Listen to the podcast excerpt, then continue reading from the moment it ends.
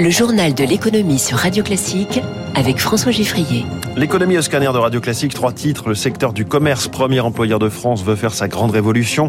La crise du logement couve en France avec un effondrement de la construction. Et puis de la Lamborghini à la console de jeux vidéo, saisie dans les deux cas à des trafiquants. Une vente aux enchères très spéciale aujourd'hui, c'est le ministère de la Justice qui l'organise. Radio Classique. C'est suffisamment rare pour être souligné un secteur totalement privé qui se réjouit de voir la puissance publique se mêler de ses affaires. Ainsi, la grande distribution salue ce matin dans les échos la création du Conseil national du commerce à l'image du Conseil national de l'industrie. Bonjour Eric Cuoche. Bonjour François, bonjour à tous. Une liste à rallonge pour ce qui est des participants et l'installation de groupes de travail à tout va. À quoi servira cette nouvelle instance lancée aujourd'hui? Eh bien, ce CNC, Conseil national du commerce, a pour ambition d'être une sorte d'assemblée consultative réunissant membres du gouvernement, en particulier Olivier Grégoire, ministre chargé du commerce, mais aussi Christophe Béchu, en charge de l'écologie et des territoires, et des élus, grandes et petites enseignes. Il a pour objectif d'éclairer les pouvoirs publics dans leurs décisions touchant l'avenir des commerces. L'idée a germé lors des assises du commerce organisées par Bercy fin 2021. Les professionnels comme Carrefour, Auchan, mais aussi les représentants des commerces de proximité réclamaient plus de visibilité sur les politiques publiques les concernant, et ce, à long terme, au moins jusqu'à 2030. Le gouvernement a ainsi dégagé cinq grands thèmes sur lesquels plancheront tous les acteurs chaque trimestre. La transition écologique, les nouveaux modes de consommation via le numérique seront au cœur des débats. Autre sujet, la place des commerces et des zones commerciales dans les villes, mais aussi la question du foncier soulevée par les enseignes de prêt-à-porter, notamment comme Zara ou Célio qui demandent un plafonnement des loyers commerciaux.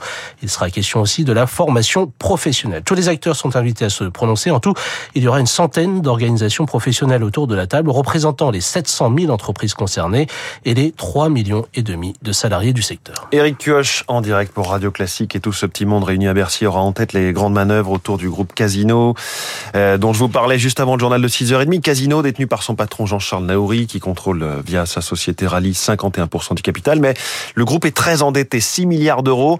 Hier matin, David Barou vous en parlait dans son décryptage, Intermarché était venu se greffer au projet de rapprochement avec Teract. Teract, société montée par le géant de l'agroalimentaire Invivo d'un côté et les hommes d'affaires Mathieu Pigas, Xavier Niel et, et Moïse Alexandre Zouari de l'autre. Avec Intermarché, ils apporteraient 300 millions d'euros de capital. Intermarché rachèterait des hyper et des supermarchés. Casino et Teract feraient appel aux bateaux et aux abattoirs d'Intermarché.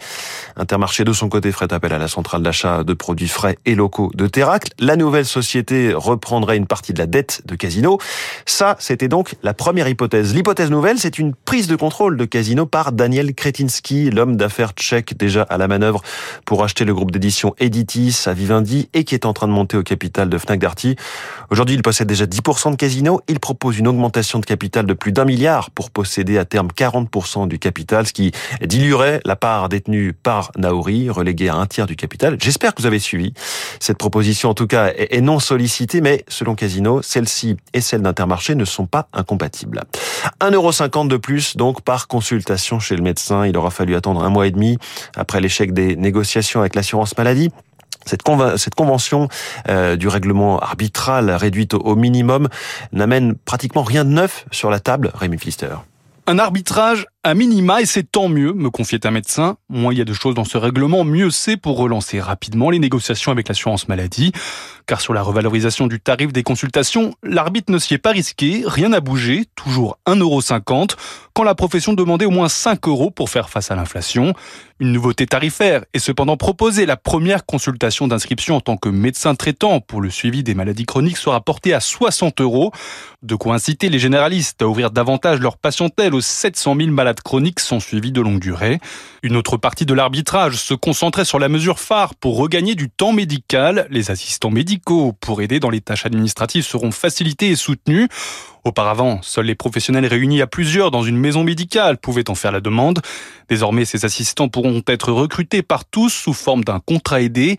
Ils sont actuellement 4000, une goutte d'eau pour les 113 000 praticiens libéraux de France. Le gouvernement espère porter leur nombre à 10 000 avant la fin de l'année. Radio Classique, il est 6h50 dans la bataille qui oppose les villes touristiques à Airbnb. C'est un cas particulier. Le géant de la location est cité à comparaître ce matin au tribunal judiciaire de La Rochelle.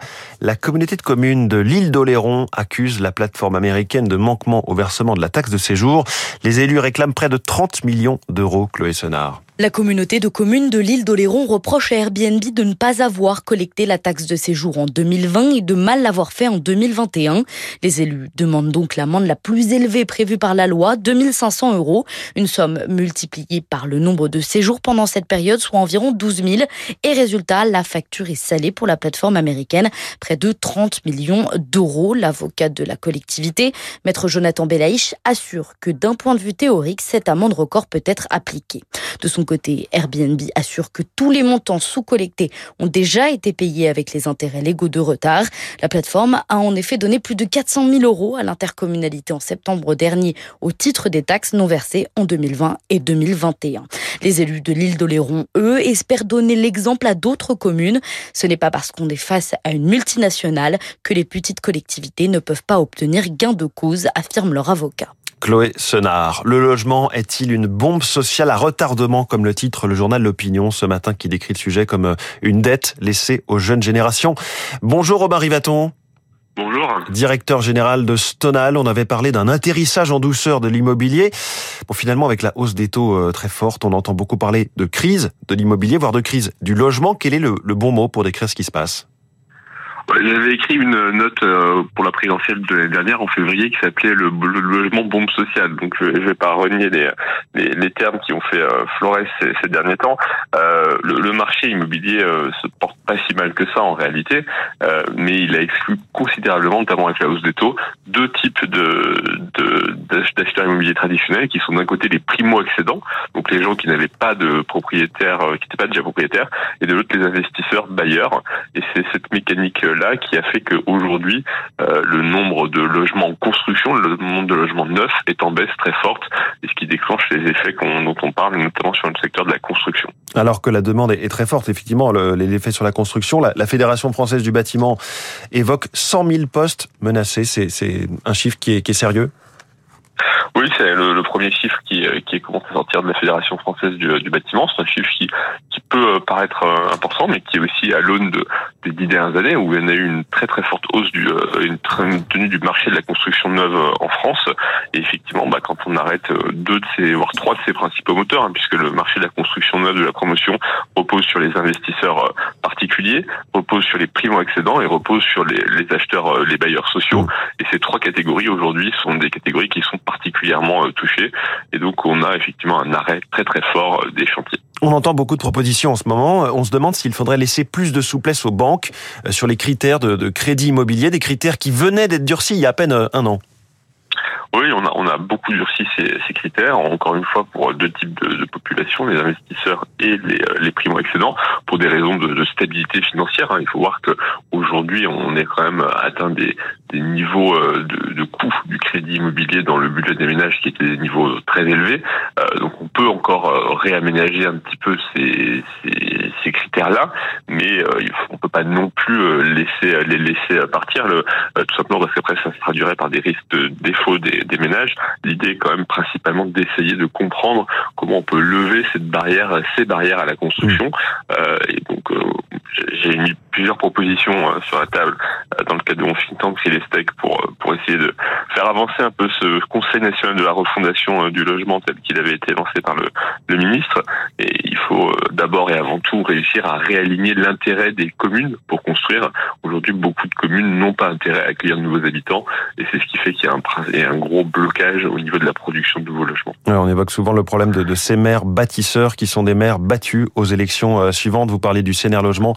Il doit rendre ses conclusions le 9 mai dans, dans quelques jours. Merci beaucoup, Romain Rivaton, le directeur général de Stonal, invité du journal de l'économie de Radio Classique en direct. Un mot des marchés financiers avec le Dow Jones qui a progressé de 0,20% hier. Le Nasdaq a reculé de 0,29. Le CAC 40 stable, 7573 points. Le Nikkei en ce moment progresse de 0,13%. L'euro vaut 1,10 et le, le pétrole, le baril est à 82 dollars. On parlera euh, du baril de Brent euh, et de toutes les énergies, le nucléaire aussi, avec notre invité, la star de l'écho tout à l'heure, Patrice Geoffron, spécialiste des énergies, à 7h15. Une vente aux enchères très spéciale se tient aujourd'hui au palais de justice de l'île de la Cité à Paris. 277 lots saisis dans des affaires de trafic de stupes, des biens mal acquis d'une certaine façon, qu'une agence du ministère de la Justice rassemble et revend pour les caisses de l'État, Sarah Ders. Un pyjama Dior, des Rolex, une Lamborghini, mais aussi des vélos, des consoles de jeux, des vêtements et plus surprenant. Par exemple, un four à pizza qui a été euh, confisqué, euh, saisi dans une affaire de trafic de stupéfiants. On peut supposer que le pizzaiolo euh, ne vendait pas que des pizzas. Nicolas Besson est directeur général de l'Agrasque, de l'agence de gestion de recouvrement des avoirs saisis et confisqués. Chaque lot ici est vérifié par des experts disposés dans une salle très sécurisée et tenue secrète. Nous vendons pour le compte de l'État euh, tous les avoirs criminels dès lors qu'ils ont une valeur. Exemple, pour une Rolex mise à prix 8000 euros, tout le monde peut enchérir, ou presque. Nous veillons à éviter euh, que les délinquants rachètent leurs propres biens, mais euh, la vente est ouverte à tous et vous avez monsieur tout le monde qui se livre à ses, à ses achats. Selon Nicolas Besson, le plus intéressant pour les acheteurs. Il y a un petit supplément d'âme hein, dans, dans ce type d'acquisition, puisqu'il participe à cette politique publique de lutte contre le trafic de drogue. Effectivement, les sommes récoltées vont directement dans les caisses de l'État. Un million d'euros espérés avec cette vente. D'ailleurs, certains biens immobiliers confisqués ne sont pas vendus, mais cédés à des associations. Sarah Ders pour Radio Classique. Il est 6h56, on va prendre l'autoroute dans quelques secondes.